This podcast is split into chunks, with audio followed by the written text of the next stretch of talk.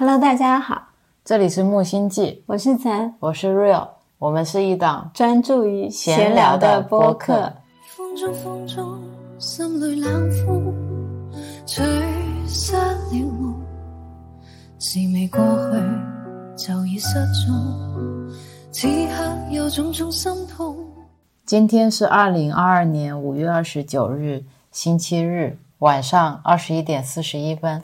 是的，这是我们这个星期第二次录播课。那么，消失的上一期去哪儿了呢？唉，往事不要再提，我不会剪掉的。这是一件开心的事情，先来分享一下吧。就是我们昨天晚上录了两个半小时的播客，发射到了宇宙里去，没有录下来。然后 Rio 在按。录音结束那个按键的时候，发现怎么存也存不下来，他就开始一顿猛操作，最后还强制重启了手机。重启完了之后，又去备忘录里面去搜这个录音在不在。我就说你把缓存都清掉了，现在是什么可能都是没有的呢？实名举报，i iPhone 有 bug，iOS 十五有 bug。是哦，以前没有这个问题。是的，那 Apple 要为我们这种问题负责。我马上写信艾特听课，然后昨天 Rio 就特别难过，难过到半夜看了一集《浪姐》，缓解焦虑的情绪。今天就说，我觉得可能开心的事情再多说几遍又怎么样呢？还是很开心啊！我昨天在极客写了一段话，你有看吗？我没有看，不关注我。我今天没有打开极客，因为极客上面有粉丝粉我。我我看一下啊，我读一下 Rio 昨天晚上在极客上发的一段话，他说。昨天晚上录了两个多小时的播客，结束的时候系统卡住了，重开软件后录音文件就丢失了。这个时候你可以选择去纠结、难过、生气，让未来的自己沉浸在这个恼人的意外里；也可以选择放下，继续未来的生活，让更好的自己在未来可以有更精确和有趣的表达。你当时我坐在你身边的时候，你不是这样的，你躺在那里怎么样都劝不好。一直到有蛾子出现，分散了我的注意力。对，家里昨天来了几只蛾子，然后你就在那边啊，有蛾子的，这是第二件开心的事吗？对，那些杀不死我的，必使我更强大。尼采说的就是这些蛾子。昨天连夜又去看了一本昆虫的书，这本书我一定要给大家介绍一下。这本书叫《昆虫的奇妙生活》，是安妮。斯韦德鲁普蒂格松写的。昨天你在洗澡的时候，我就发给你这本书的前言，里面写着：你看完这本书，一定会让你爱上这些昆虫。然后你我洗完澡回来之后，瑞欧就跟我讲了一些书里的内容。你就讲苍蝇吧，你也不要讲其他。它里面讲苍蝇，因为苍蝇它没有牙齿，所以它是。没有办法让自己吃到固体食物的，它没办法咀嚼，注定了它们永远只能吃流食。所以，如果说有一只苍蝇落在你的面包片上的时候，它想吃你的面包片，它要怎么办呢？它只能用肚子里面的消化酶把你的面包片变成糊糊。为了做到这件事，它必须把自己的一些胃液反呕到你的面包片上，然后再把面包片吸干净。就它的嘴对他们来说就是一个。安在短柄上的海绵吸尘器头，把这个吸尘器头连在它头上的泵上，然后这个泵就可以产生吸力，它就可以不停的把自己刚才可能在别的地方吃过的粑粑，先吐到你的面包片上，从你的面包片上把它们一起吸进自己的胃里。我看完这这这一幕，我真的没有爱上苍蝇。所以这本书的前言可能定位也有一点不精准，我以为是会把昆虫写得更可爱一些，它写的过于写实了，写实到我了解了它之后，我并没有爱上它。它是从更大的 picture 来讲的。昆虫是如何与我们世界共生的？就它看着恐龙出现又灭绝，它也会看着人类出现又灭绝。就它才是这个地球上的生物，就跟微生物一样，我们才是那个渺小的人类。我们要有敬畏之心。是是是，我们尊重他们，就希望他们不用来我们家，也不要来我们店里，不要光临寒舍，闭舍有些简陋陋室，可以在外面自由的翱翔，就是。就是希望这样子，大自然是他们更好的归属。半夜在我睡觉之前就跟我讲了这一些，我说你其实晚上大可不必看这样的书，大可不必。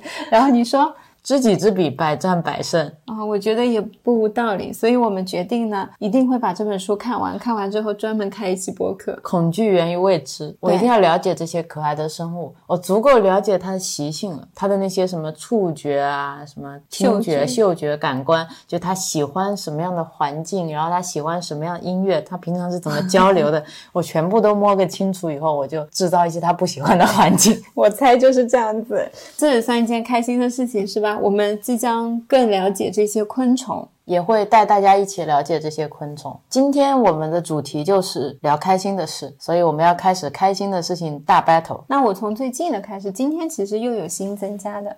哦，是吗？说来听听。是啊，今天我们舟山下小雨，但是店里面陆陆续续来了好几波的客人呢。而且这两天挺有意思的，我们以前跟这些顾客说，我们店你逛完了，你也可以坐一会儿。很多顾客都是客气客气，也不会做的。但这两天顾客来了就做，来了就做。我甚至觉得没有跟他们说你们可以做，他们也做。我今天坐在那边，在想说，哦，是不是因为我这两天用了佛手柑精油在店里面，然后我就开始找一些风水魔法术。哎，佛手柑到底有什么样的风水功效啊？是不是可以真的让人觉得很安定？然后发现它功效写着增加人缘、招财这样。对，我就觉得哇，真的还不错诶。手边又放着，过几天要跟大家聊精油嘛，要从科学的角度聊精油。然后现在就非常的神神叨叨这样。我竟然就是在这种时候会想要先去看一下风水学里面精油到底是起了什么样的作用。看到我的白眼了吗？看见了，你的白眼我收了，一直到过两天我转型转成科学。大家进店的时候会瘫在懒人沙发上，还会看看书，说待在这边很舒服，有家的感觉。而且当你用精油的时候，大家进来的反应不一样。你看这两天进来的顾客很少说很香，嗯，佛手柑的味道是一种熟悉又陌生的气味。就今天那个小姑娘就问我，她说店里面的味道是哪一种？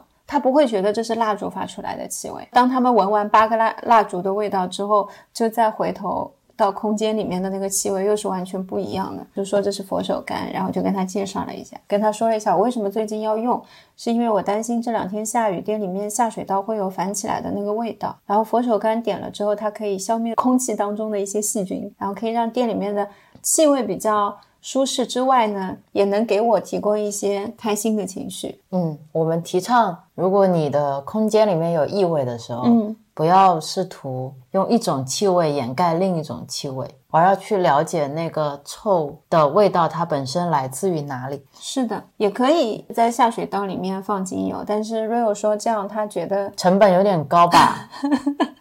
我以前会很疯狂，一到店里面，如果下水道里面有异味，我就会疯狂放杀菌柑橘类的精油，什么比较便宜一点的柠檬啦之类的，先先从柠檬入手开始，其实效果还是蛮好的。放精油并不是为了让精油的气味可以盖过这些对的，微生物的气味，而是杀菌的作用、抗菌的作用，来达到让这些细菌消失，然后让空间的气味回归到正常。今天还有一个小姑娘是因为看了昨天来的一个顾客分享的小红书找过来的。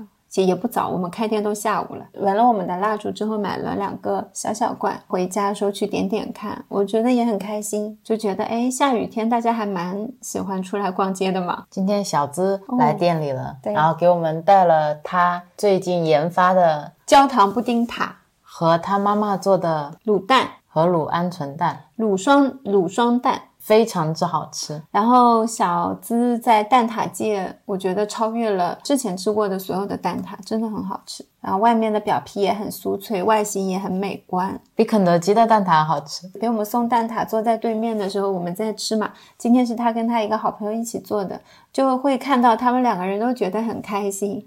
是的，这种就是做烘焙最大的乐趣，就是在这里。当你做出来之后，你很喜欢，你分享给你的朋友，你的朋友也很开心。不仅是食物哦，注入了快乐，真的是传递的是一种能量。我也变得神神叨叨了，我被同化了，都给。就是这样子啊！你吃到这个会超开心。然后轮到我讲了，你刚才好像没有参与一样。我昨天讲了超多的，噼里啪啦讲个对呀不停。昨天我都插不上什么话，来吧。今天脑子里面一片空白，是的，你的那个脑子我就是要即刻聊的。还有开心的事情是我跟 Rio 纷纷小病初愈。你先生病，然后传染给我，但是我因此获得了一次 IFA 芳疗师的精油治疗。要对他采取这个精油 SPA 的主要原因，是因为当时病情我感觉已经到了一个即将要进行发展的阶段，所以我需要让它回归到一个平稳的状态。我感觉那个病情的曲线要去封顶了。如果登顶的话，你就会很不舒适。嗯，因为像精油的话，通过按摩进入你的血液会比较快一些。哦，你说这个我就想起你说的你对精油理解的突破。你看待我的病症是会看它是由于情绪引起的。我因为天天跟你在一起，所以你生病的话，我会知道你有没有来自于外部的压力，然后你平时的日常情绪是怎么样的，然后发现你其实这些问题就是因为很简单，我传染给你的。你形容一下我是怎么样康复的？你康复就是一个等腰直角三角形啊，嗯，左边那条线就是突然就生病了，然后到达一个峰值，然后睡睡睡睡睡，然后突然有一天你就突然结束了，醒来一睁眼睛瞪得像铜铃，告诉我我好了。我就是睡醒的那一刹那，我身体都舒服了，我就知道啊，我康复了，我健康了。然后我就可以嗨了，就我说啊，我们起来嗨，就是这种状态。那所以我也以为你也是这样子嘛。一般你一个生病都会有起承转合嘛，就先有一个缓缓的上坡，然后再处于一个高潮，最后你可能经历了一些免疫系统的一些自助活动以后，慢慢缓缓的下降，就是这样的一个梯度型嘛。我是蛮清楚自己的身体状态的，比如说我扁桃体一开始痛，我就知道我肯定是有某个病毒入侵了。所以我的上呼吸道出现了问题。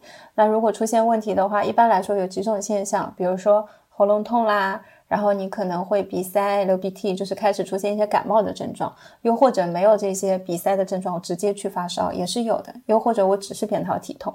后来我就发现我的体温开始要上升了，那就是这个病毒我很久没有免疫了，所以我的身体需要经历一次这样的免疫过程。季节性流感不知道是什么，因为没有去看医生。在脑子还比较清爽的时候，我就大概梳理了一下我们家有哪些精油。我在出症的时候我用什么，我在强症的时候用什么。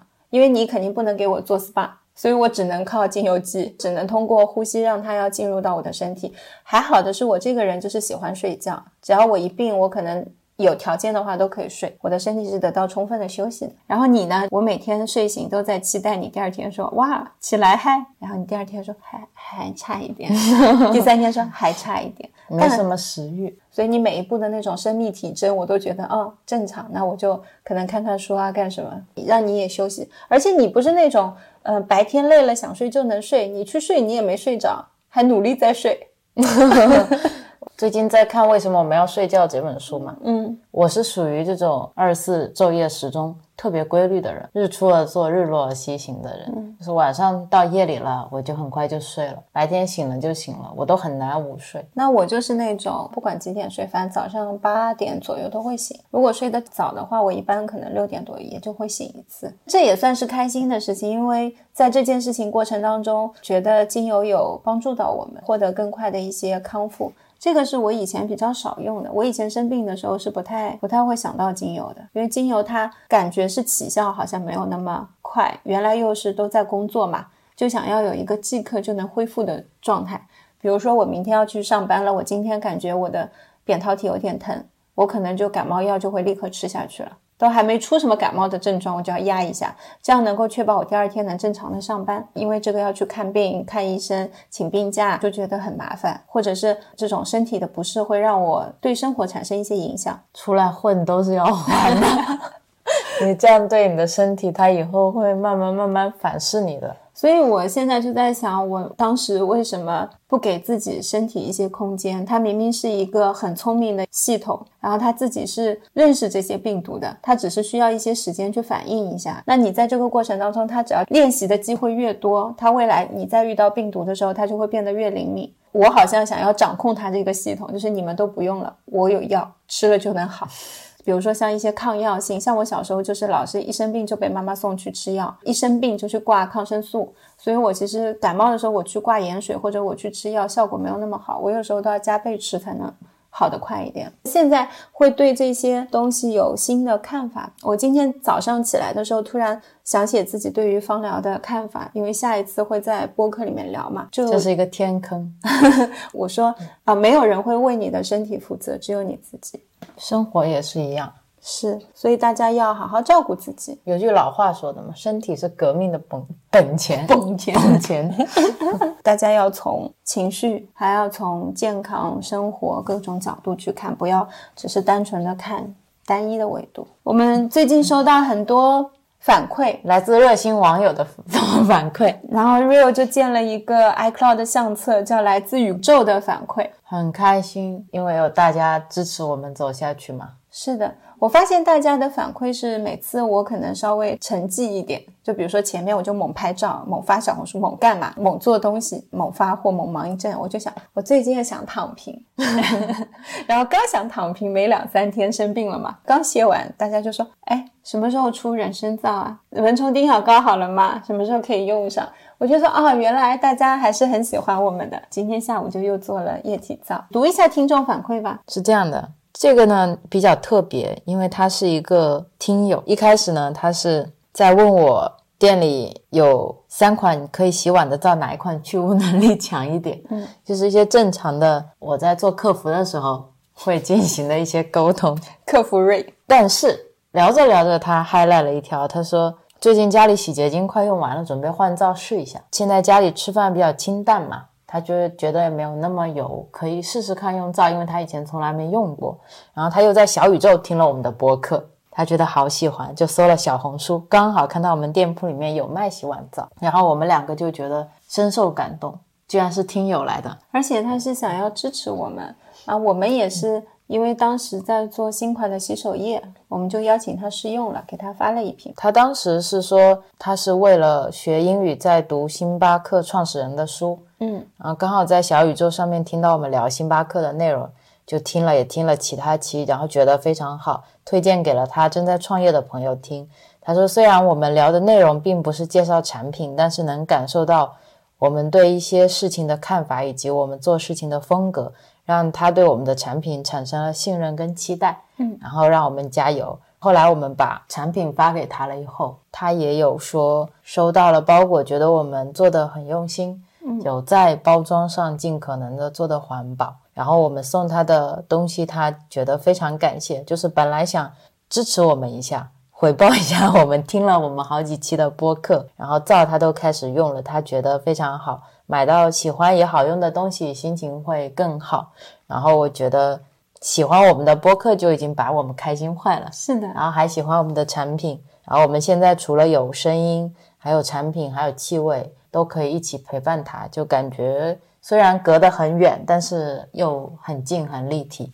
对，就是非常的开心。我的手作产品去了喜欢他们的人家里，可以跟他们一起好好的生活。是的，还有一个顾客，他买了我们的一套小罐蜡烛，试香试香款。对对对，然后我包错了，对，有一个味道发重了，嗯，我们就觉得很麻烦，不好意思嘛，又要重新寄。他就跟我们说，他觉得味道很好闻，他不想错过每一个味道，哇，也好感动啊。那天是我们正要去店里嘛，然后你就看说，哎，他这个我们发重了。我很喜欢是我们俩当下的状态，并没有说哦，我们俩怎么就发重了，然后现在又要再寄，是吧？这快递费，然后还单独要寄一个，哎，就是觉得自己事情没有办好。但我们两个人都是同时说，哦，那我们就再寄一个给他，确认一下是不是真的是寄错了。他那个顾客也很好，他说要不要把那另外一个寄回来给我们？然后我们说不用了，因为蜡烛跟着他喜欢的人在一起，他也会很开心。是的，我觉得他喜欢我们的蜡烛，我们的蜡烛就会有自己的价值嘛。而且本来就是因为我们的失误，导致他要重新收一次快递，我觉得已经很不好意思了。是的，是的，怎么敢很麻烦他在寄东西？对，然后就是那一天，因为这件事情，我也是特别开心。其实，在以前这样的事情对我来说，算是工作当中的失误，我会不开心的，我会觉得很自责，我怎么会连包都会包错？因为那天是我在。一个人在包这些东西嘛，但你就不会觉得这个是一种食物，我们就沉完全沉浸在他喜欢我们的蜡烛那种开心的情绪里面，快快乐乐给他去发这个快递，然后你就坐在那里说，我预感今天还会有人买，然后就有单子每过一个小时就有，然后同时那天后来我说，哎，我说那今天应该来个大单。然后后来就有顾客特地进门来买了一个蜡烛。是的，是的，就是有时候事情就是这么奇妙，你知道吗？你要跟宇宙发射信号，我要我要变得有钱，是你的状态是要变得更 active，哎，对你你才能够去拥抱更多的可能性。就是 QQ 在线。你如果是离线的状态的话，是没有人找你聊天的。我原来跟你讲这些东西的时候都是神神叨叨，现在你看你自然而然的就，我就是配合你一下，谢谢你啊。好了，下一件开心的事情，被催更也挺开心的，就是之前因为一直夸下海口说要做蚊虫叮咬膏，最近整理芳疗资料的时候发现，因为有一部分的用户是婴幼儿嘛，就年纪还比较小。所以发现哦，配方还是不能设计的太过于大条。为了他们，还有包括一些孕妈，我觉得我还是要更负责一点。所以海量的查询资料，然后再定配方就会比较慢。然后就有一个之前的记者朋友，就那天主动问我，他说夏天都要来了，蚊虫叮咬膏什么时候才能用上？你说冬天上，然后我就说啊，好的，好的，好的，我们下个星期应该就会有了，大家就会惦记这些产品，我就会很开心啊。因为现在你要买好的产品是一件很困难的事情，嗯，也是他们的一份信任，所以更是激励我要把东西做好，就真的是做好。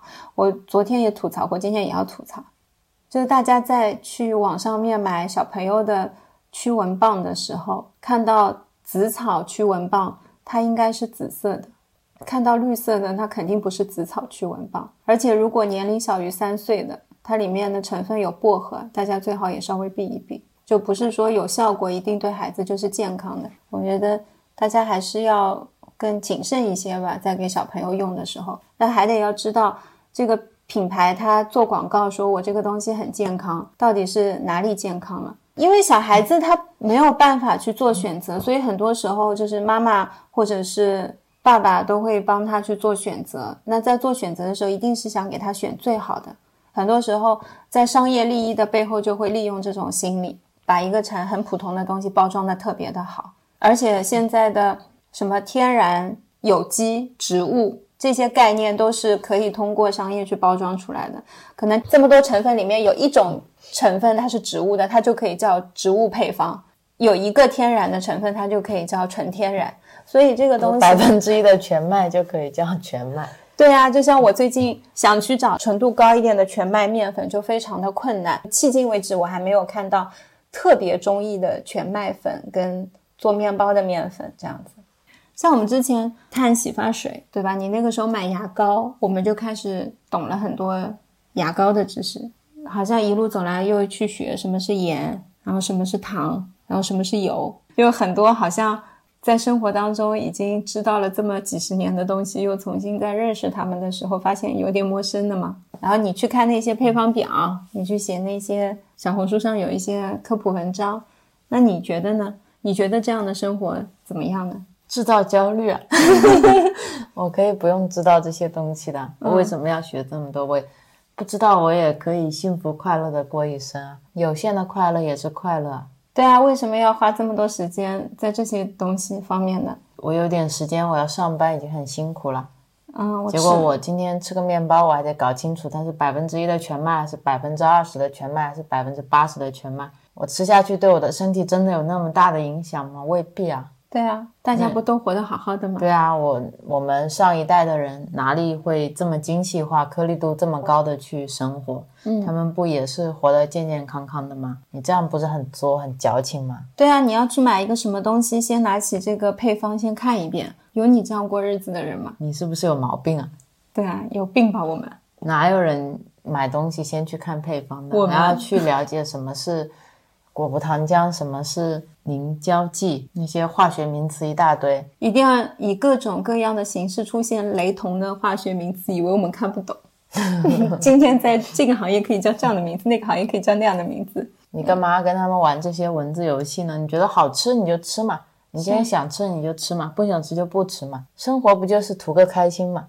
是啊，人到这世上走一遭，总共才这么最长不过一百一百来年嘛，何必呢？那你干嘛呢？你过得这么辛苦干嘛呢？是，所以我们过得这么辛苦干嘛呢？因为我们过得不辛苦啊，因为我们觉得很有意思。就同一样事情，你可以定义它是在钻牛角尖，你可以定义它是无聊，你也可以定义它是一种求知，你也可以定义它是一种好奇心。那打个比方，今天像我们啊，一定要知道什么是谷氨酸钠，什么是阿斯巴甜，嗯，什么是五杠橙味核苷酸二钠，就是你是不是吃个薯片，你要去了解这些东西，真的。有没有必要？很多人是这么觉得嘛。但在我看来，我觉得我知道什么是谷氨酸钠。哦，原来它是味精。啊，那味精为什么要叫这个名字？它到底是由什么东西组成的？它。有哪几种别的名字？所谓的味精提鲜是怎么一回事？大家为什么会使用味精？它为什么被污名化？到现在为什么大家都会去改用别的松茸精来替代味精？味精是不是有我们说的那么不好？我觉得了解这些东西的过程是一种快乐。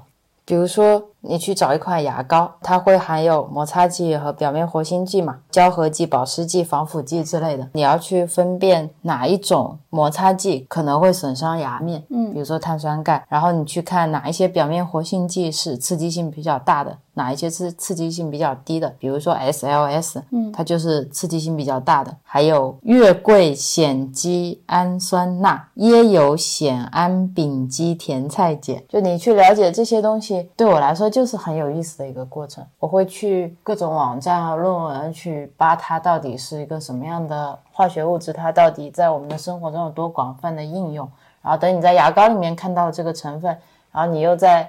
洗发水看到这个成分，你又在沐浴露看到了成分，这个同样的成分以后，你的整个世界都被打通了。它像是。呃，一个神经网络源，你最初的时候，因为我们以前没有学过这样的知识，所以它是一个知识重新再建构的过程。好像我一开始，比如说去学 SLS，学这些表面活性剂，我以为只是跟牙膏相关的。等到我拿起沐浴露来看的时候，又多输入了几个，然后它们有一些共同性的时候，这个网路就通了一段。而且这里面也有知识的诅咒，那你一旦今天知道了，你就没有办法不知道了。你会突然明白为什么我的头。换了这么多款洗发水，一直是觉得总是不舒服，老是会洗了完就很快就油，又或者会起那个屑屑，像头皮屑一样的，又好像不是头皮屑，你就会知道说，哦，原来一看成分表，我换了这么多品牌，其实我只是换了品牌而已。对，其实他们都是一样的东西。就我没有去换一个类型，所以洗来洗去都是同一款的，只是香味不同嘛。对我的头皮来讲，我并没有给它去替换什么东西。再到后来，我们再去去看其。他的东西的时候，很习惯性的会去看一下配方。我看配方不是为了去鉴别这款产品是不是一个劣质产品，不是出于这样的目的去去做鉴别，而是我们会看了配方之后，知道我要不要去选择它，哪一些是更适合我们自己的产品。对，像我们家里面也会有零食啊。也有薯片，也有我们爱吃的就是配料表上面有很多很多种成分的东西，都是有的呀。有知觉的去吃，就今天我吃下去是我自己的选择，选择了这份快乐，牺牲了部分的健康。对，我今天快乐的吃这个反式脂肪酸，我知道它会留在我的体内，但是我就是想要那份快乐，我就是想吃它，我就去吃它了，然后会知道什么时候我应该要停止了。嗯，这是一种有觉知的快乐。是一种你在了解全部的事实以后，嗯，然后你自己做出的有选择的快乐。我觉得这种所谓健康的产品是有捷径的，捷径就是你选择一个第三方机构来替你去做信息的筛选，嗯，比如说老爸评测，比如说彩虹星球，你让他们承担你可能要花费的那部分时间，然后去做这样专业化的事情。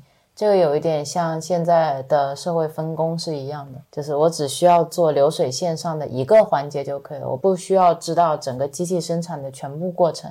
也是一样，我今天只需要你告诉我 A 好吃，B 好吃，C 好吃，A 健康，B 健康，C 健康就可以了，不需要去知道你验证它的整个背后的逻辑理论和数据是什么样的。这是一种嘛，就是你要找到你绝对信任的。第三方检测机构，另外一种就是你要找到你绝对信任的跟你价值观相符合的产品人、商家。比如说，你找到木星记，你发现这两个创始人是真的会关心健康的，真的是有在践行自己的理念和价值观的。嗯，如果今天他是卖蜡烛，我是相信他不会卖一罐对我身体有害的蜡烛。嗯，而今天他做洗手液、做洗发皂，我也觉得他是会用健康的成分。那一样，如果明天他开始卖纸巾了，那我也愿意买他的纸巾。这对我来说筛选成本是很低的嘛，我是很愿意去找信任的商家。而且也希望它能长存，这样我可以一直买。对，所以现在小品牌好的是它足够真实，因为大的商业品牌，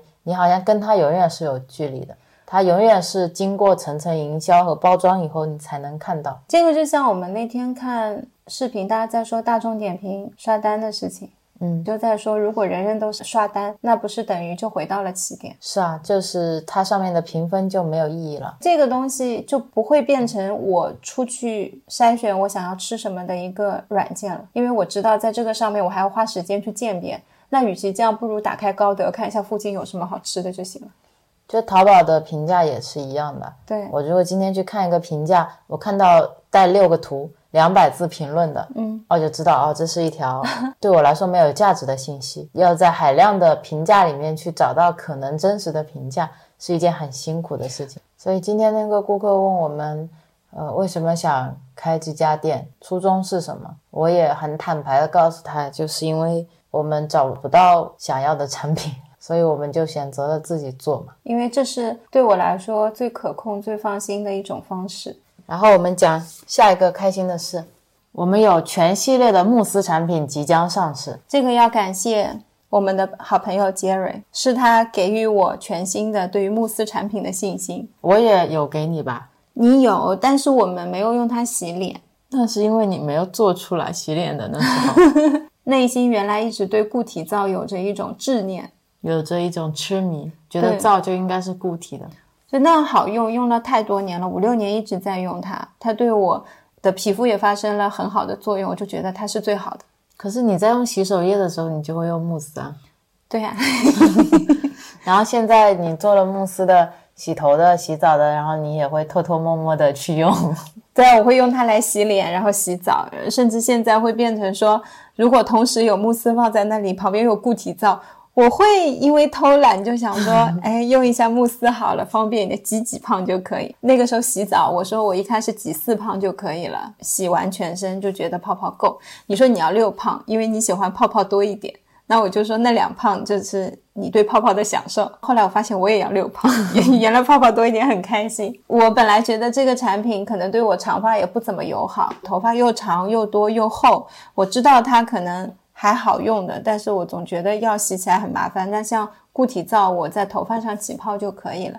嗯，那杰瑞因为他是男生，他来洗了之后就告诉我说，啊，这个很方便啊，这个洗起来很好，洗完很多天头发都不觉得油，都会忘记洗头。然后我就觉得啊，真的吗？那我要重新去认识它。所以我是对产品有时候有点固化思维。是的，而且我们好朋友那个咖啡店的圈先生，嗯，他也是直接拿了人参皂去洗头了。他说洗完一点也不涩，好舒服。他们开发出了一些新用途，就被催更，我就开始重新设计我们的一些液体皂配方。而且液体皂有一点好的是，它可以帮你把精油的本味保留在里面。是的，因为像固体皂，我通常不太敢加太昂贵的精油，主要是加进去之后，精油跑得很快，它本身就有挥发性。等到固体皂一个月晾造完成之后，你真正拿到它能闻到的气味是非常非常淡的。如果像液体皂的话，我加进去之后，你能闻到就是很强烈的精油的气味，它本来是什么味就是什么味，对它特别好。然后我们品牌终于推出了一款可以让大家真正用上好精油的产品。对，这也实现了我芳疗师的梦想。对，所以这个系列是我们后面要重点推出的一个系列。这个全系列洗护慕斯产品呢，都是可以添加你自己喜欢的精油的。对就比如说佛手柑，嗯，比如说雪松，比如说檀香，嗯，你还偷偷给自己用了玫瑰。对我也给自己订了一点玫瑰精油，超贵，但是我觉得可以对自己好一点，这样。就大家可以去挑选自己喜欢的精油，然后定制自己喜欢的味道加到里面去。是的，如果大家不知道精油什么味道呢？其实精油就基本上都是植物的本味。我写的是甜橙。那你家里有橙子，你去闻一下橙子是什么味道，你拿到的精油就是什么味道。但是可能还会融合，会有一点点皂液本身的皂的味道。对，我也很喜欢大家在用这些洗护产品的时候，你把这些泡泡挤到脸上的时候，会真的有大自然的味道，是会真的有植物的香气，这个是我非常喜欢的。就是你要珍惜你能闻到它的每一刻，因为精油就是有腿跑得特别快，所以不会像一些其他的。呃，市售的那些产品，你洗完之后能香好几天，或者是我睡在那儿都是一直香，比较难。我洗人参皂洗的时候，整个屋子都是人参味，洗完了，哎。这人参味道就很淡，然后它会把身体本身的味道交还给你。嗯，就是你用完精油、用完这些皂来洗完头发，我说你头发好香啊，然后闻一闻也不是精油的味道哦，原来头发自己也会混合出一些自己本来有的味道。对啊，你那天说我头发很香，我就很不理解，我就会想说，嗯，那我头发是雪松香吗？因为最近的配方是雪松。闻了一下，没有雪松的味道啊。然后我一闻，哦，原来我头发是香的，因为我已经不用洗发水好久了吧？我们有两个月没有，两三个月没有再用洗发水了。这个系列有个 bonus，我们还会推出一全系列的 Pride 设计。Pride 的主题其实我已经想做很久了，但一直没有找到一个很好的切入点。主要是我们资金有限。一开始我是希望你可以做出一个彩虹系列的皂。后来发现实现起来有点困难，想到我想去做一个彩虹的陶瓷罐，然后市面上没有看到已经成型的好看的陶瓷罐，所以需要我们自己重新设计、重新打样、重新去开模具，太贵了做不起。最近因为开发了新的慕斯产品，可以了却我的心愿，因为我只需要去设计一款彩虹的标签纸就可以了，这对我来说成本还是在可接受的范围之内的。对，然后我们就设计了很多款的彩虹的标签，三款发到朋友圈，发发给朋友。小窗问他们喜欢哪一个，我们给他编号一二三嘛。最后三号呢是暂时胜出了，三号在头一批的投票当中竞争非常激烈，他就像一匹黑马先冲出去了。是的。我们最初看到这个标签的时候，也会想彩虹留给大家的第一印象是什么？因为后面两款我在画的时候就会有一些曲线。第一款你一看的时候你就知道这是一个彩虹，第二款、第三款的话会有一些律动，比较年轻一点，对，会更加有动态美。但大家不要灰心，第一套就定了五百个，是等大家把这五百瓶卖完，你就可以开始看到第二款和第三款。然后大家如果说想直接看第二款、第三款，直接下订单订五百瓶，这是限量限量五百瓶的哦，这个设计，因为我们的。插画师、主的设计师有很多新的想法排在后面。最近有很多画画的想法，在我产品做完之后，我就会去实施。Pride 这个系列要做呢，我是因为觉得很想为这个群体发声。本来 LBGTQ 就是一个少数群体，是在这个群体里面呢，做创业的就很少。然后你创业又去做香氛系列的就更少。做香氛系列的人刚好还做了这种洗护产品的就更少了。我自己是没有用到过一款上面有写着 “Love is Love” 的洗面奶。如果有，你不管它里面装的是什么，你都会买回来了。对，我会买。我觉得如果今天我看到是这样一款产品，我是愿意为它的这种发声去付费的。嗯，我觉得我不知道为什么有种天然的责任感，就是我要站出来去发声，因为我们也算是一个公开公共的品牌嘛。我也是希望大家不要因为自己的性取向感到。自卑，或者你觉得自己不好意思说，彩虹就是一个很明亮的标志。今天为自己的选择而骄傲嘛。当时写这个的时候还一语双关了，嗯，就是我们有全系列的精油，你可以选，选择你自己喜欢的味道，那就跟你的感情也是一样的，选择你所爱的人就好了。就我今天如果去我一个朋友家里，然后看到他用一个 Pride 系列的产品放在洗手台上。我就会觉得很感动，我就觉得他是在有一种身份认同，创业者这么小的体量就愿意去做这样的事情，我觉得也是我会 respect。那那我为什么自己不做呢？是的，我觉得我们现在好处就是有什么想法我们都可以去实施，这个也是在我们能力范围之内的。设计师是自己，对对吧？我们俩联合创作，我还想设计一个礼盒套装。就一个 Pride 系列，然后你可以送给你的朋友。打开里面有一个全系列 Pride，有洗面奶，有洗发皂液，然后有沐浴皂液，嗯，然后套装嘛，就可以骄傲的送给你的朋友。你昨天是说你会有一个精美的盒子，然后打开之后里面是这些套装，然后我当时就说 OK 的，卖完这五百瓶。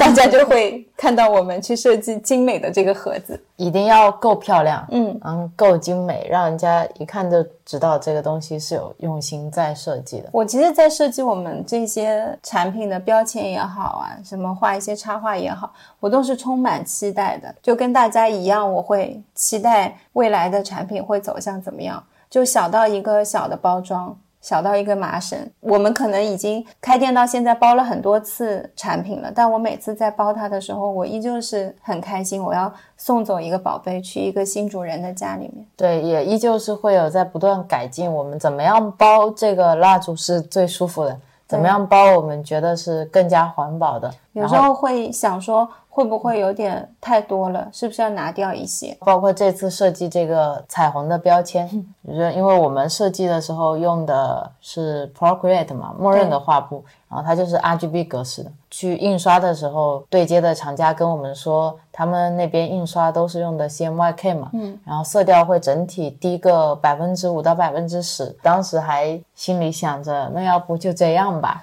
下午就坐在我旁边，一直给我看那个人家给你打样出来的那张图。这张图的前一张图就是我们电脑版的图，然后两张来回切换，就跟我说也没有其他办法了哦，就这样吧，就定了吧，也没有其他办法了哦，也没有其他办法了哦。我说我觉得我们可以再看一下，然后。我就问你，我说你让他给我们改一下行不行？对我还跟那个客服说，你能不能帮我们把这个亮度给调高一点？然后他就一直没有回我，客服就消失了。我们后来想想，他们自己再想个办法，看能不能重新去用 CMYK 的格式去重新绘制这彩虹色嘛，然后让它整体色调看起来不要那么暗，因为还是希望它有活力一点。你说你现在打印出来像五六十岁吗？然后我希望我们的彩虹没有那么老。那天晚上回来，其实我就在看怎么样可以把 RGB 的那些色彩可以能自由的转换到 CMYK。发现大家都要用 Photoshop，如果用 Photoshop，我们又是 Mac 电脑，我要去装，我要去弄，我要去学，半天是做不完的。因为你是很急的，你是想尽快投入到印刷，我就想说。那总可能还会有其他的办法，就再试一下。如果真不行，我就接受那一版。一直到第二天的早上，我看一个人分享 Photoshop 里面，我就找到了灵感。看到他会去调色，他会说，就是 Photoshop 里面一个调色的原理，怎么样把 RGB 的颜色变成 CMYK 变暗了之后，比如说绿色怎么样能变亮一点。我就通过那个调色的逻辑，我用到了 iPad 的那个调色上，它稍微调年轻，大概现在三十几岁吧。当我跟那个客服说，你先 hold 一下，我们重新把色彩调一下，我再发一次文件给你。他秒回我，他说好的。原来他一直都在线。然后我们五百张的标签就已经在印刷了。On the way, yeah，好消息。然后我这个星期每天下雨，但我还是会尽可能多的去做一些第一批的一些液体皂的配方。我我这个人是有点私心的，就要为自己专门去设计一些，比如说有卸妆功能的液体皂。以前你不是这样的，你想一块皂走天下的，你说为什么要设计那么多不同，又洗脸又洗头，然后又洗。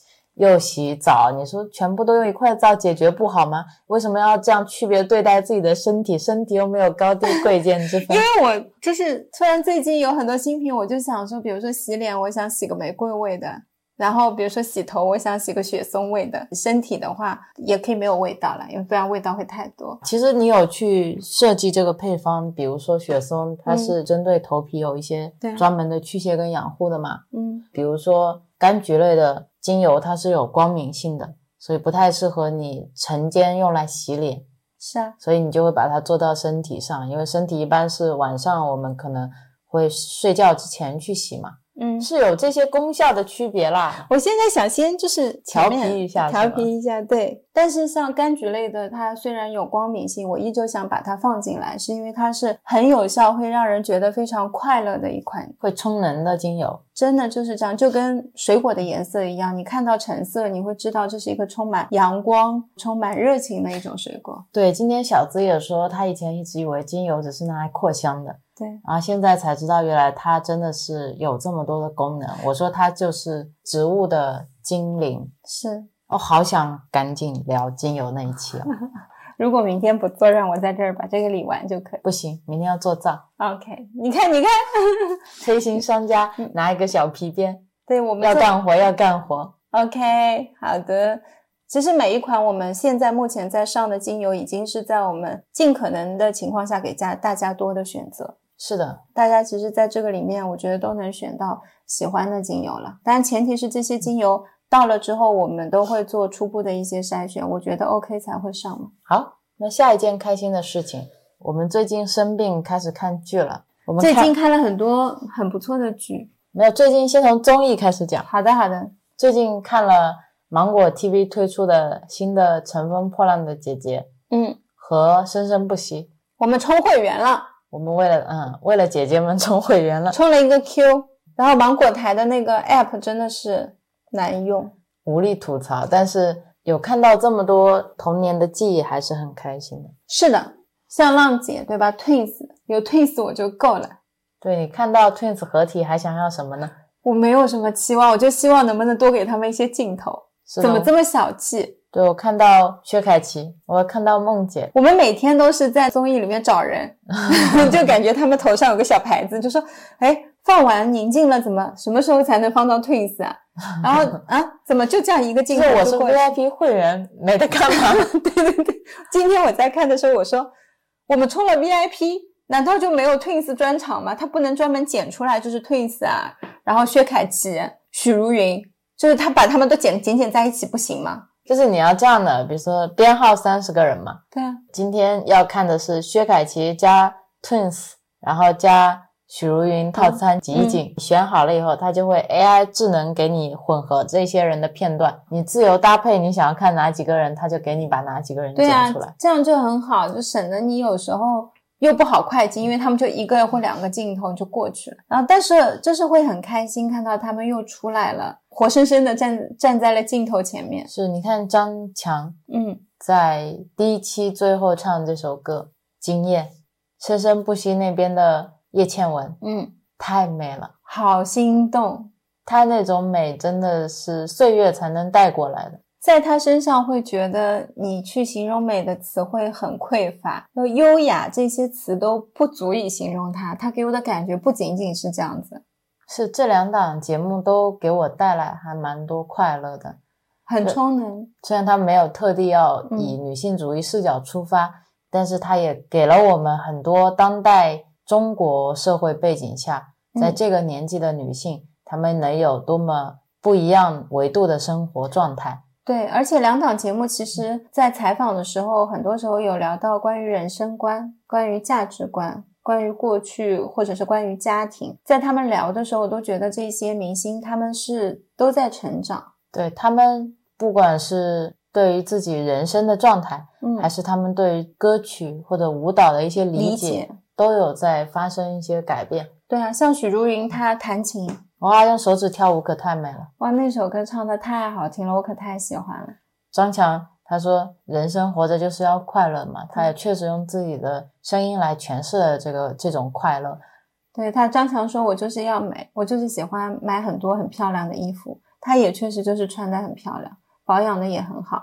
然后像叶倩文，你知道她已经到了那个年纪，你看到她没有觉得她不在她该有的年纪里。就有时候我们会，他比如说很常见，明星到了四十岁，你感觉他还是二十几岁的样子。但是像叶倩文，就是银发，她一头银发，然后很漂亮，全身透出来的女性到那个年纪才有的美。那你想说，哇，我要是到她那个年纪能够这样子，这个头发真的不要染，就是能保持这样也是很好看。然后能够像他这样够了就够了。它有一种飒啦，就是像《生生不息》的话，它是一档庆祝香港回归二十五周年，哦，二十五周年你都记得？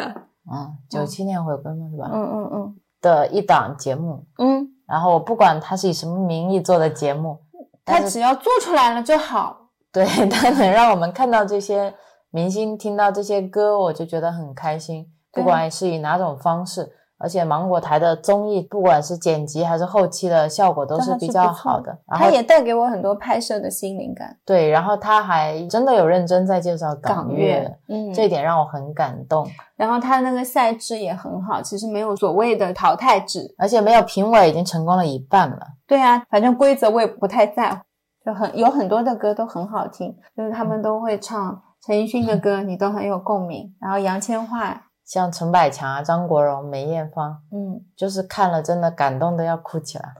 对，就是你突然好像又回到了那个年代，就他们有还在的年代，到他们走掉的那种过渡。那同时你又看到他们的作品是真的一直广为流传，然后也看到他们有一些有重新改写他们的歌，但可能改的没有那么好，就也会有点可惜。但是整体来说，我觉得在现在你能看到。这样的综艺是很不容易的，嗯，还蛮蛮有回忆的，很有回忆啊，有青春感啊。对对对，好，这个是我们最近在看的两档国内的综艺。是的，然后还有一个印象比较深刻的是《爱死亡机器人》，嗯，第三季。是的，最近很多平台都在热炒。嗯，我们就是很喜欢赶热跟风这样，趁热然后赶紧看一下。印象深刻的是。迷你 Ghost 迷你僵尸那一集，你一看那个迷你僵尸，什么倍速在那边放，哇，好可爱，好可爱，就是真的很可爱。它就是一个远距离的视角吧，又是高倍速的在放僵尸占领世界，最后全球的元首受不了了，就开始发动核武器攻击，对，然后整个地球毁灭。然后到从宇宙看地球，最后再推远到银河系，然后地球毁灭的时候，就像银河系放了个屁，那个好讽刺哦！我就蛮喜欢那个结尾的，真的蛮喜欢。就是我们总是觉得自己好强大、好厉害，就是我们很发达，但可能你从宇宙、银河的角度来看，我们就是那么一点点的尘埃。就每天都有星球毁灭，又有因为大爆炸而重新诞生的生命。对他们可能存在的年限比我们还要多非常多年，所以比起那些植物，比起那些动物，我现在越来越觉得我们真的是很渺小。长存敬畏之心。在情绪那本书里面写是对身体有好处的。好的，我很敬畏他们。还有就是哪一集？还有那个猫猫，对，三个机器人到地球考古，嗯，发现最后地球人上了火星，然后镜头就推到了火星上，然后有个人穿着太空舱，夹着个雪茄，喝着个红酒，坐在那里。然后我说马斯克，对对对，然后太空帽就这样打开了嘛，打开里面坐了一只猫，他就说不然以为是谁啊？你以为是马斯克吗？就很戳中笑点。我很喜欢他的那个结尾，每次结尾都是你意料，至少是我意料之外的。但还是会有评论说什么创新老套啦，然后讽刺不够到位啦，评价总觉得他不够好。但也是一方面是毫无止境嘛，嗯，另一方面是确实太苛刻了。我觉得现在你能看到这种水准的动画制作，已经是真的是蛮良心了。很难。所以我不知道他们在已经做的还不错的这些制作，如果你给他一句夸赞会怎么样？是怕他骄傲的上天，以后再有做不好其他的片子了吗？嗯，就觉得你自己 low 了，你没有看出来他哪里不好。OK，我是会觉得他们既然今天能够做出这些好的作品，我们就应该要支持他们，去发声告诉他们说，你们其实这个做的是好的嘛？是的呀，用观看去投票。对，好看的东西你就去看。如果是需要充会员的，你就去充，是吧？根据自己的能力，比如说像芒果 TV，我们就充一个 G。是的，然后像奈飞现在股价跌的厉害嘛，嗯，因为订阅量上不去嘛，嗯，那你该充充嘛。对呀，他的东西做得好，就应该要以某种形式来支持他，然后告诉他你做的是好的。是的，而不是。总是去看他一些缺点，我也不知道这些缺点看来干。你可以选择不看嘛。其实这个投票权真的在你在你手上。如果你今天觉得这个东西不好，你可以不用看的，就没有必要花自己的时间，然后又要写这些评论，以为可以帮别人成长，不一定。而且，比如说奈飞，如果我一个月花五十块钱，嗯，我看到这些高质量的纪录片也好，电影也好，综艺也好。同期的话，如果我今天一个月花五十块钱在其他平台的会员上啊，某某平台的会员上，我就会宁愿你收价高一点，是就是你会值得那个价格，但你要展现出来，你真的是值得的。对，在奈飞上，至少我们看烹饪，然后后来我们等会儿会讲的一些纪录片，是你一看就是哇，就是没有从这个角度去看过，它的视角都很不同。对，就是我们接下来要讲的这部纪录片，大家一定要去看。如果满星推荐是五颗星，我给它打六颗星、十颗星。对，其实我们是连着看了三本纪录片。嗯第一本就是《与鸟共舞》，嗯然后讲的就是鸟类如何用各种才艺去求偶的。第二本讲的是河豚之家神奇的珊瑚礁，嗯，然后第三本是全球绝美国家公园，三个都是自然纪录片。是的。第一次你打开那个鸟的时候，我还说，嗯，我看过这么多纪录片，为什么还要给我看鸟？我从来没有看鸟的纪录片，因为我所看的鸟就是平时我们小区的鸟，算品种很多了，还要看什么样的鸟？然后结果那个开头就震惊了，它放的是鸟类艺术家，嗯，然后是分了三块，第一块是什么？好像是歌唱家、舞蹈者、建筑师、艺大艺术家，啊、分了四块。分了好几块，我们具体也记不清楚。有点忘了。然后一开始的情景就是会有一个树桩 只要你拍的那个树桩的时间够久，就会有不同的鸟去树桩上跳舞，秀舞，哎，然后他们跳的舞都好搞笑。会跳舞，会唱歌，对，他们在上面跳舞就是为了展现自己的才艺，吸引路过的雌鸟。我原来以为鸟也是这样，咯咯咯，反正就叫嘛，然后叫了之后，雌鸟就会听到声音就会来了。原来不是的，这次纪录片里面的很多的鸟，它们都是通过跳舞来吸引路过的雌鸟，让它们驻足观望，看我舞跳的怎么样，跳的很不错，你可以留下来。他们有一些是先通过叫声，嗯然后雌鸟可能远远的听到了这个叫声会回应它，然后它就来劲了，嗯然后就知道它过来了，过来了，然后它就开始使出浑身解数去吸引它嘛。我印象最深刻的是那个跳芭蕾的大艺术家，最后一幕，最后一个，嗯，他不是有九个动作嘛？是他还会先把自己的场地清理干净，把树叶都剪光，因为他知道雌鸟爱干净嘛，不喜欢有有一些落叶在上面。嗯然后他还会终其一生练习自己那九个舞步，还会给雌鸟搭观观望台。是的，它会搭一根斜上去的树枝，算准雌鸟正好是停在某一个位置之后，它就在那个树枝的下面跳，那是一个最好的观赏角度。嗯，然后那个摄影机也很有意思，是从雌鸟的那个角度从上往下拍的嘛。然后那个鸟天生的毛就好像是为了表演而生的，它那个羽毛全黑的，但是脖子是白的嘛，有一圈像白裙边一样的。然后正前面还有一些彩色、有点发亮鳞片的毛，就特别漂亮。还会清理场地的时候，考虑到有一个动作是要抓地，所以他要把一些滑的苔藓也清理掉。没有，他好像是要特地抓一些苔藓过来，然后可以让他脚有抓力。哦，是这样子，嗯我还以为他会把一些滑的苔藓清理掉呢。哦，他跳的舞蹈，就你看了之后会觉得真的跟现实生活中跳芭蕾一样，但是它发生在一个动物身上，很不可思议。它的那些毛就会跟芭蕾舞的裙边一样，到某一些动作该升起来的时候，就跟天鹅湖的小裙摆一样就起来了。所以到底是我们学它，还是它学我们？还有像有一些鸟，它在跳舞的时候，那个舞就是像我们跳脱衣舞扭屁股一样，就是你觉得怎么会跳得这么活灵活现呢？钢管舞实锤。对，还有像呃有一个鸟，它长得特别朴素，它主要的技能就是要建造尽可能高的房子。目的就是吸引雌鸟过来，呃雌鸟来了之后，它先会跟雌鸟在很高的房子面前躲猫猫，然后躲一阵子猫猫之后呢，它就会开始表演它的才艺，就是叫。它是模拟声音的能力。对，它会猪叫、狗叫，各种动物叫。最厉害的是，它可以学习模拟人的声音。就比如说，我跟你现在在聊天，如果那只鸟在旁边，它就可以模拟出一个大概立体的声音。你一听声音，知道哦，是我跟你在聊天，是人跟人在聊天。或者比如说，有个院子里面三五个小朋友在那边追逐打闹，嗯它能模拟出来这一种院子里面所有声音混合在一起的一个场景声。非常厉害，而且它就是感觉像一个立体音响一样，就从它这里发出来。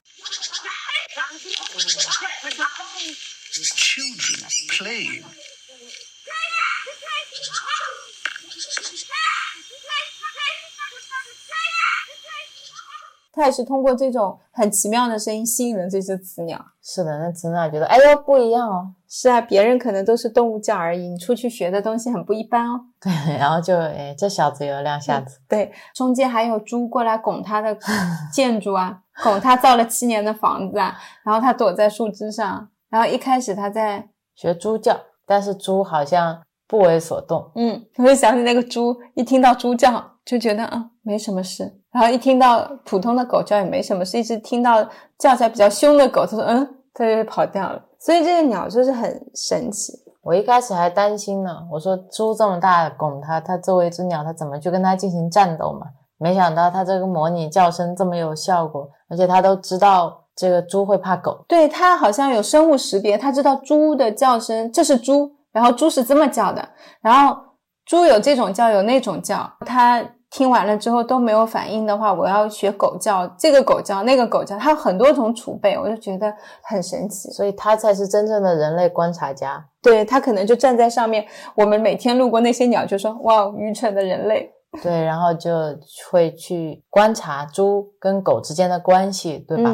然后它还要去学习说这是猪，这是狗。然后去分辨，然后要去模拟它们的声音。是的，那如果你想要做到这一切，你真的是要很细心的去观察这些生活里面动物跟动物之间的关系。所以鸟它在上面是在看我们之间的关系怎么样？哎，可不是嘛。它们不仅仅是在吃东西啊，我就说上次我们阳台上那两只鸟在聊天吵架。然后你还说你怎么知道它在吵架？他可能飞过来看看，哦，这户人家真的是南瓜长得蛮好的嘛，有空去吃一下。然后另外一只鸟说：“你想什么呢？人家飞金桥被他们打死的。上一次有个人拉肚子哦，被他们骂死了。对我每天站在那边骂那只拉肚子的鸟。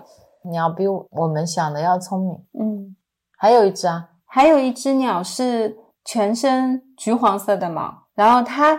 跟前面那只鸟不一样的是，它只在要求偶的时候才会搭一个观景台，U 型的，U 型的。然后目的就是为了吸引雌鸟会站到最终站到一个 U 型的那个观景台那儿看它表演。它的它的才艺也很厉害，它会。呃，一只瞳孔缩小，对吧？对，就是大小眼嘛。对对，而且它那个就，你想象一下人的眼珠啊，就是突然变小又变大，变小又变大，就是就是这这个才艺。然后它还会分的，一开始用可能右眼在 在表演的时候，发现哎，雌鸟在看我，哦，然后那我就歪头跟它表演完了之后，我就再把左眼也表演一遍，一模一样的才艺。哟，雌鸟觉得也还不错哦。对，然后他还叼了一个蓝蓝色的果子，嗯，亮蓝色的，很会搭配。是的，是的，是的。我当时就觉得太了不起了。自然界有这么多种果子，而且大多数的一些枯树叶都是那种褐色的嘛。对，它会挑出颜色比较亮的跳的，然后放在那边，让雌鸟可能飞过的时候就会留意到这边有颜色不一样哦的东西。嗯。我觉得他在颜色搭配上做的非常的不错，他那个才艺我也蛮喜欢的，虽然就是有点傻，所以就发现鸟鸟儿们求偶真的是一件很辛苦的事情。然后 雌鸟嘛，只要学会去发现美的东西就好了。对啊，雌鸟天生的才艺是什么？就是它的眼睛进化到能看清楚雄鸟身上的羽毛细节好不好看，初步筛选，再走进筛选。走近看看它跳起来力气够不够，飞得远不远，然后它的耐力够不够，对，跳跃力什么，对，唱歌声音好不好听，舞蹈技能跟别人相比有没有什么特殊之处？它总是在比较。就雌鸟一直可以看，它今天可以走到这个雄鸟旁边跳了一会儿，说哟很普通就走了，然后雄鸟就说哈你就走了，就这种感觉。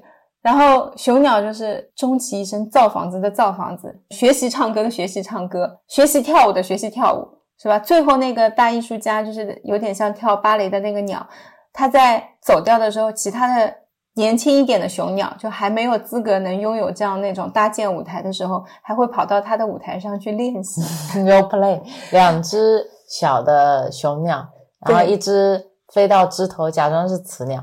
然后一只在下面跳舞，假装是雄鸟。但是你会发现，鸟跟鸟之间，前面刚看过厉害的鸟跳过之后，年轻的雄鸟确实也没有跳得很好。跳得踉踉跄跄的，然后等到那个大一点的雄鸟飞回来的时候，一只跳舞的雄鸟就觉得自己做贼心虚，跑到人家地盘上去了，赶紧飞走。另外一只雄鸟就停在枝头说：“跳一个给我看看，让我学习一下。”然后老一点的雄鸟就说：“你在想什么呢？还不快走！”就把它赶走了。就觉得他们自然界很有意思，雌鸟具有很高的选择权，嗯因为它要单独抚养跟生育。嗯可能这些雄鸟不用参与，所以他在选的时候，我要选好看的，我要选有能力的，我要选一个好一点的基因。对，反正就是要为我的下一代去挑选尽可能好的父亲，嗯，然后生出来好的下一代，这样他才可以找到对象。如果是一只雌鸟就算了，它天生就具有选择权；如果是雄鸟，它可得努力呢。嗯，我看了以后，我就说，就应该让妈妈也看这样的纪录片。女生焦虑什么呢？按照自然界的法则通用的哇！而且现在男女比例是失调的，大家不用担心。这个是小鸟的纪录片，觉得不错的。下一篇，嗯，第二本看的是《河豚之家》嘛，嗯，也很感动啦。它是从一个河豚的视角去拍摄的，所以拍摄的时候有时候会觉得那些珊瑚特别大、特别大，那些小虾米也特别大、特别大。有时候就是正常我们人类的视角去看河豚的这个世界是怎么样。它主要讲的一个故事，就是一只小河豚最开始出生的时候，在一个很漂亮的珊瑚群里面的。然后因为它出生比较小，那边的环境、吃的环境都不适合它，所以它要给自己去找一个更适合生存的环境，就去了一个跟它差不多 size 的那些生物群种那边去生活，一直到它稍微大一点，想要再回到那个美丽的珊瑚群。然后等它回来的时候，它就发现那一片珊瑚群都已经死了。就是你看到的珊瑚群应该是五颜六色的嘛，然后它回来的时候是一片黑白，是就是珊瑚礁群因为气候，气候变暖嗯，都死掉了。当时那个场景就觉得还蛮唏嘘的。就是那个摄像机，它跟在呃那条河豚的背后拍的，是平行这样拍过去，你拍到的是河豚往前游的背影，很像我们人走在路上回到故居，但是你幻想当中那是一个彩色的、美丽的、丰富的、美好的城市，这是我可能下半生想要在这里度过的一个城市。去的时候发现都已经是废墟了，物是人非的感觉。我觉得就像赛博朋克，嗯就感觉整个人类的城市都已经变成了这种废墟感、嗯，荒芜的感觉，还蛮打动。对，然后他就一个人在那些珊瑚上面游走，看看哪里还有一些生命迹象，很多都死了。是的，虽然这部片子最后还是给了大家一些生的希望，但是还是会引起一些思考的。我看完这部片子的时候，我就是有一种强烈的想法，他如果能在那个片子末尾告诉我，我现在做什么能够，嗯、给这些海洋生物带来更好的一些生存环境，我都愿意去做。我有一点不知道，比如说我现在少用塑料啦，或者我认为的一些环保的概念，是不是真的对他们是好的？就是当所以我们时有这种信念。对，所以我们最近也有推出我们自己的蜡烛再生计划，有有，就是希望大家如果有用完点完的蜡烛罐头，嗯，可以拿回来，我们再给你重新灌蜡，就不需要你重复的买很多的罐头在家里。嗯，因为最近一次我们休息，然后去到一个海边，就是那个岛屿本来在舟山市要被回收之后去做开发的，后来没做起来。然后那个岛就是有半荒的状态。去到那个岛上的时候，你会看到很多植物它自然的生长，但是有很多的塑料垃圾就是在那里，什么瓶子啦这些，因为那个岛也没有人去清洁的这些东西，它又没有办法跟自然融为一体。你说这些塑料是我们人为造出来的，它不像说是自然的那种腐蚀，比如说今天有个蚂蚁死了，动物会去吃它，有微生物会去吃它，但塑料它们是不认识的，谁会去吃它呀？现在好像也有一些生物进化出了能分解塑料的能力，嗯，但是毕竟还是少数。是啊，等到没有东西吃了，可能他们会吃它，但是这我们又在吃这些动物，所以最终是我们在吃塑料。那我们直接吃塑料好了 是不是少一个环节？是是是，嗯，我们应该进化出吃塑料，就是这些地方，我会觉得再回头来看我们那个蜡烛回收的这个计划，就是你其实家里面你喜欢点蜡烛，你不需要有那么多的罐子。如果你还有其他已经点过其他品牌的罐子，你也可以拿过来找我们灌。是的，就是像我们用气泡水一样，我的气泡水机就是有两个气袋，你就只需要两个罐子，比如说气袋其中一个去充气了，然后一个还可以用，就是这样的一种概念就可以了。你还可以换味道，是的，尽可能减少一些垃圾吧。我们反正尽微薄之力。嗯、能尽一点力是是一点力，就是我们回馈给这个环境什么，他们就会给我们什么。你喂它吃塑料，它也喂你吃塑料，反正以后我们就直接吃塑料好了。而且像我们的岛上的好朋友 Z 嘛，嗯他之前跟我们买了很多的蜡烛，这一次拿回来重新灌蜡的时候，你也会看到每个蜡烛不一样的状态。嗯，然后有些蜡烛我知道它为什么没有点完，然后我说，哎呦，它是不是在点的时候可能想要移动到某一个地方？那个蜡芯在正在点的时候是很软的嘛，你一动，嗯，掉下去了，然后就发现再也捞不起来了。就是那种，因为我也碰到过，然后又或者是那个蜡芯没有办法燃烧到周边，还会有一些余蜡，然后就好像是蜡烛用另一种方式回来告诉我他在那个主人家里发生了什么。所以我们在说，就是如果你买了我们的蜡烛，你在点的时候遇到了问题，你请一定要告诉我们。对，你可以直接在微信公众号发消息给我就好了，我会回的，不要在小红书发给我。因为要一直聊。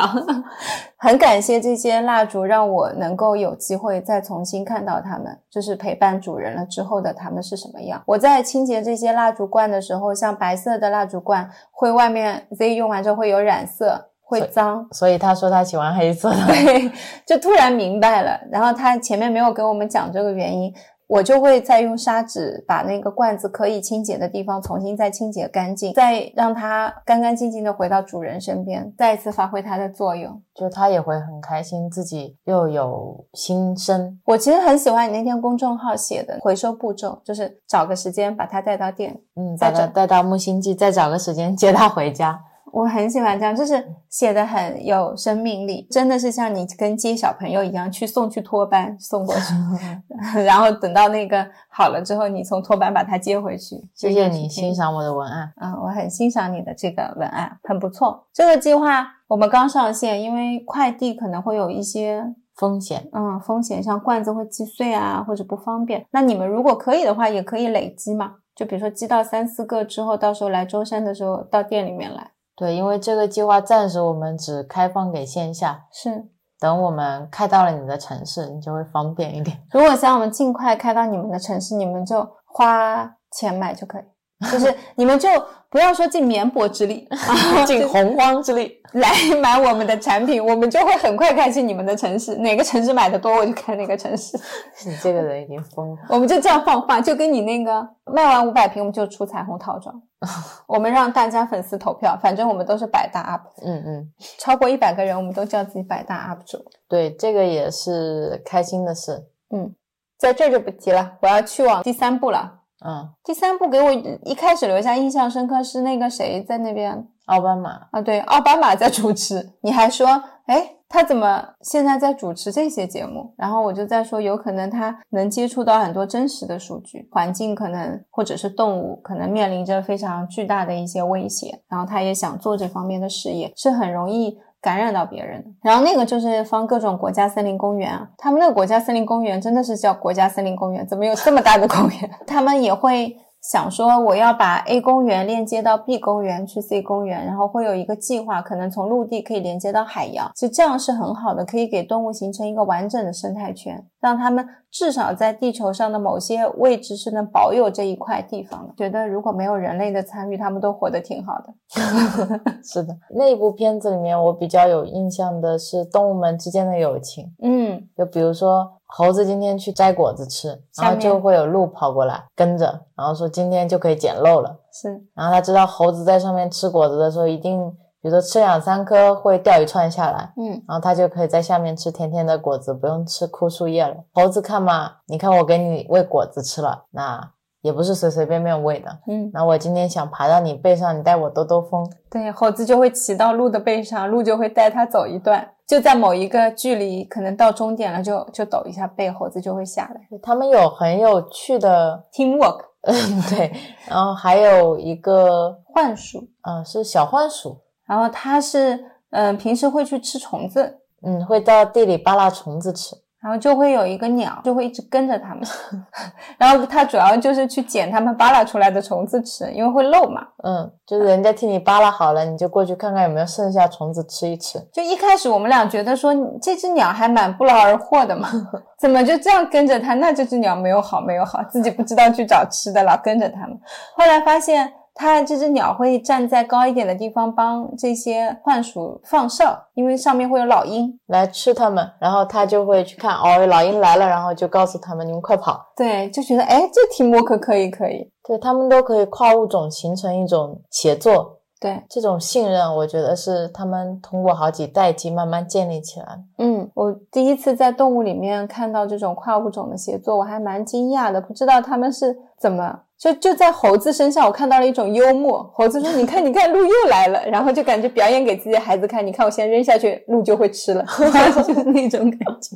然后鹿就真的去吃了。然后鹿可能带着他的孩子就说：“你看前面有猴子，你只要跟着他们，你就有吃的。你看他等会儿就会扔扔下来，他们是吃一半漏一半的。然后果然猴子就把那个东西 掉下来，就是这样。很有爱。嗯，然后也会看到他们那一些，呃，猴子啦，什么大象啦，会不小心走出森林公园，会有边界嘛，然后会去吃到农户的庄稼。那些农户看到野生动物来了，也就笑笑看他们吃，之后会说，因为政府会给他们赔偿。就是野生动物吃掉了庄稼，他们是有赔偿的，那就不用像原来我们看到那些片子里面，他们要拿枪去猎杀大象，就是因为他们会损坏庄稼嘛。我之前看到一个纪录片，里面大象经常过来吃庄稼嘛，嗯，后来他们不是想了一个办法，是在庄稼的外侧再建，庄稼隔离带，就是再建一些大象喜欢吃的东西，嗯，然后他们过来吃，吃饱了也就不会再吃你的庄稼了。一个很好的生态方式去互相共存，而不是要用非常对抗的方式去生存。对，而且自然界真的还蛮完整的，整个食物链都是完全被消解掉的。如果没有我们再去额外制造出一些麻烦，我觉得地球能活久一点。而且像你看，史蒂芬平克要写一本书来讲人性中的善良天使，嗯，就好像这是一件很难的事情，很难得可贵的事情。但是在自然界，其实有很多互帮互助和所谓的牺牲。是也会看到自然界里面一些不太好的事情，就是像那个犀牛。嗯，是吧？犀牛要去公犀牛要去追一头母犀牛，要做一些不可名状的事事情，然后母犀牛不肯，公犀牛就要去打它，追着它一直打，然后其他的母犀牛带着孩子纷纷跑掉。我说这些纷纷跑掉的犀牛就是这样对待这头受伤的母犀牛，其实就是明天别人怎么对待你，对啊，这个时候不就应该所有的母犀牛一起起来之后，直接把那头公犀牛踢飞吗？拱走。对啊，为什么就是要大家看到这样的情况要跑掉呢？我又觉得这样很不好，而且那个公犀牛也很自私啊，明明这么大一块河，它就几只犀牛在喝，一定不允许别人进入它的领地一定。要把斑马啊、长颈鹿啊都赶走。对啊，我就觉得太小气。就人性中的善良，还有可爱，还有这些可以说是恶的部分，嗯你嗯，都可以在这些动物身上找到。我们其实跟它们完全没有区别。是的。另一方面，我也觉得这个是他们的导演是用他们的视角带我们在看这个世界，所以我才有机会从河豚的角度去看这个世界，从雌鸟的角度去看他们眼中的雄鸟是怎么样的，他们。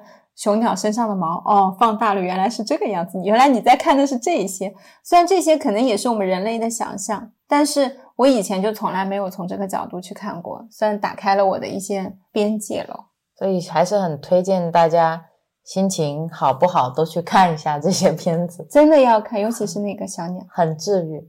非常非常的治愈。那最近我们就是有累积了一些开心的事情，想要跟大家说，是因为不说我们就会慢慢可能会忘掉，会有新的开心的事情冲进来，是的，因为昨天录的丢失了以后，今天我聊起来就已经忘，就就会迟缓一点。昨天滔滔不绝哇，昨天很激动，一件接一件。然后像这些看完的一些剧，现场线下的一些感受，也是即时的想要跟大家分享，也是我们记录一下我们当下看了这部剧的那种快乐。嗯，当我们未来回头再听这些播客的时候，可能听到现在这种情绪，就又会再去看。嗯嗯，然后最后是也要感谢大家的订阅，我们的订阅终于突破了一百，是的，然后开启了 Real 梦寐以求的一个功能。对，之前我们订阅还在两位数的时候，嗯我就看别人都有最受欢迎的功能，嗯。当时就很想要，因为我觉得我去订阅一个新的播客的时候，比如说它已经有五六十期了，我都不知道从何听起，有一些可能我不是很感兴趣的话题，但是他们其实聊得挺好的，嗯。然后也是一个很好的我能刚开始了解他们的一期，但是我可能会错过，我就会去看他有最受欢迎的几期，然后会从里面去选，因为这些是大家替我选择过的嘛。嗯，我觉得这个功能挺好的，看了一下别人都有，怎么我们没有？啊就去问小宇宙的领航员，我就很想知道我们是需要达到什么门槛才会有嘛？嗯啊，比如说你得要你得要订阅量超过一千，或者说你得要期数超过五十啊，去问他。然后领航员跟我说你的期数已经达到了，你应该有才对啊。他说我去帮你问问我们的技术人员。嗯然后我当时就想，我这是发现了一个 bug 呀。嗯然后开心了两天以后，他回来跟我说，哦，其实不是一个 bug，是因为你的订阅数还没到。他说要到一百才能开启这个功能。嗯然后就掰着指头算，那个时候九十六嘛，九十七，还差三四个吧。我就很想注册小号啊、订阅自己。我就第一次觉得 Real 在追求数字，然后我说那就慢慢等嘛，总有一天会到一百。你说不，我明天就想要这个功能。我相信这是马上就有。他说我去哪里找这几个订阅呢？就尽快我要找这个订阅，一直等到前几天，就有一天我看到已经九十九了，然后我说哎睡觉吧，过了二十四点就会一百了。果然就是到了二十四点多一点，我洗完澡到一百了就开启了那个功能，然后你已经睡着了，我就跟你说哦，我们已经有那个最受欢迎了。你好像闭着眼睛就问我最受欢迎是哪两期啊？对我好奇的一个呢，就是它现在出现的最受欢迎是两期嘛，嗯而很多人是有三期的。嗯我想知道什么情况下会有一期，什么情况下两期，什么情况下是三期，然后我就没有见过超过三期的，所以它应该是比如说大于等于三十期，嗯然后它就会出现三期，然后三期之后就没有再增长，这是一个。另外一个我想知道的就是，如果我们现在调回九十九个订阅了，它嗯会不会这个功能再关闭？嗯，这是我比较好奇的两点。但也是很开心，我们也进入百大了。嗯，各个平台的粉丝都进入百大了，什么 B 站啦、小红书啦、公众号啦、小宇宙啦，是吧？嗯，都已经破百，对齐刷刷一起迈入百大。还蛮开心的。嗯，我们如果有真正的一百个粉丝，我们就很开心。对，谢谢大家的订阅，然后我们会继续聊我们的闲天。后面会聊关于精油嗯，，FA 芳疗师跟大家聊精油，是我这次一定要从科学的角度跟大家切入，好好聊一下。对，然后会聊我们最近看的一些书，嗯最近有在看一些关于植物的书，然后关于昆虫的书，关于我们为什么要睡觉，以及我们肠道的一些菌落，这些都会跟大家一起分享。是的，我也决定未来我们在聊那个睡眠之类的时候，我可以给大家提供一些配方建议，嗯也不是不可以啊，嗯一些简单的精油配方，安全的，嗯也大家居家可以用的，其实是可以。因为我觉得自己的身体真的要自己好好照顾，有时候不要耐受度太高，觉得啊我睡不着我就睡不着，你要么睡不着就起来嗨嗨嗨爆了之后，你就再回去睡，不要在那边折腾自己。但是我就没有折腾自己啊，我就在那边躺着也挺舒服的。我知道，我以为你睡着了，然后你跟我说我要睡了。我要给大家提供个建议，就是睡不着就躺着，只要你不觉得你是在折腾你自己，就没嗯必要起来嗨。因为我是经历过我睡不着的时候会胡思乱想的阶段，所以虽然现在我睡不着的时候，我把它定义成入睡困难，脑子里是不会胡思乱想的，但是我不太喜欢那种空白期，所以我就会想说，我到了床上我要尽快的入睡，我对自己是有这样的。我是建议大家可以在床头放两本书，你睡不着可以看一看，啊，对我也可还蛮以，催眠的。也可以跟大家分享 Doctor Joy 的视频。我从来没超过五分钟，每天都是五分钟就睡着，一个小时不知道哪天才能看完，内容没有一期连得上的。可是你看人家评测吃泡面，你也会睡着；看人家摔面粉，也会睡着啊。你干嘛偏偏说人家 Doctor Joy 的视频有问题？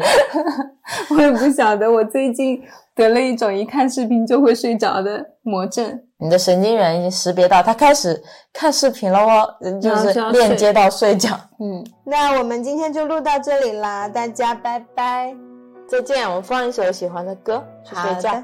再见，晚安晚安。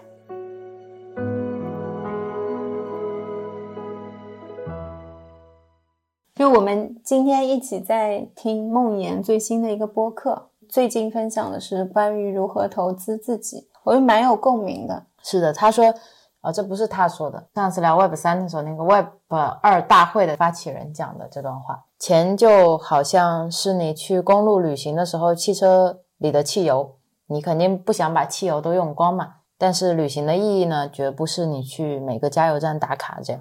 是我还没有听完，我明天还会继续听。最近好听的播客是越来越少了。大家更新速度不快，只能自己录，因为我们录完了，我们自己又能听。风中風中，心裏冷風吹失了夢，事未過去就已失蹤。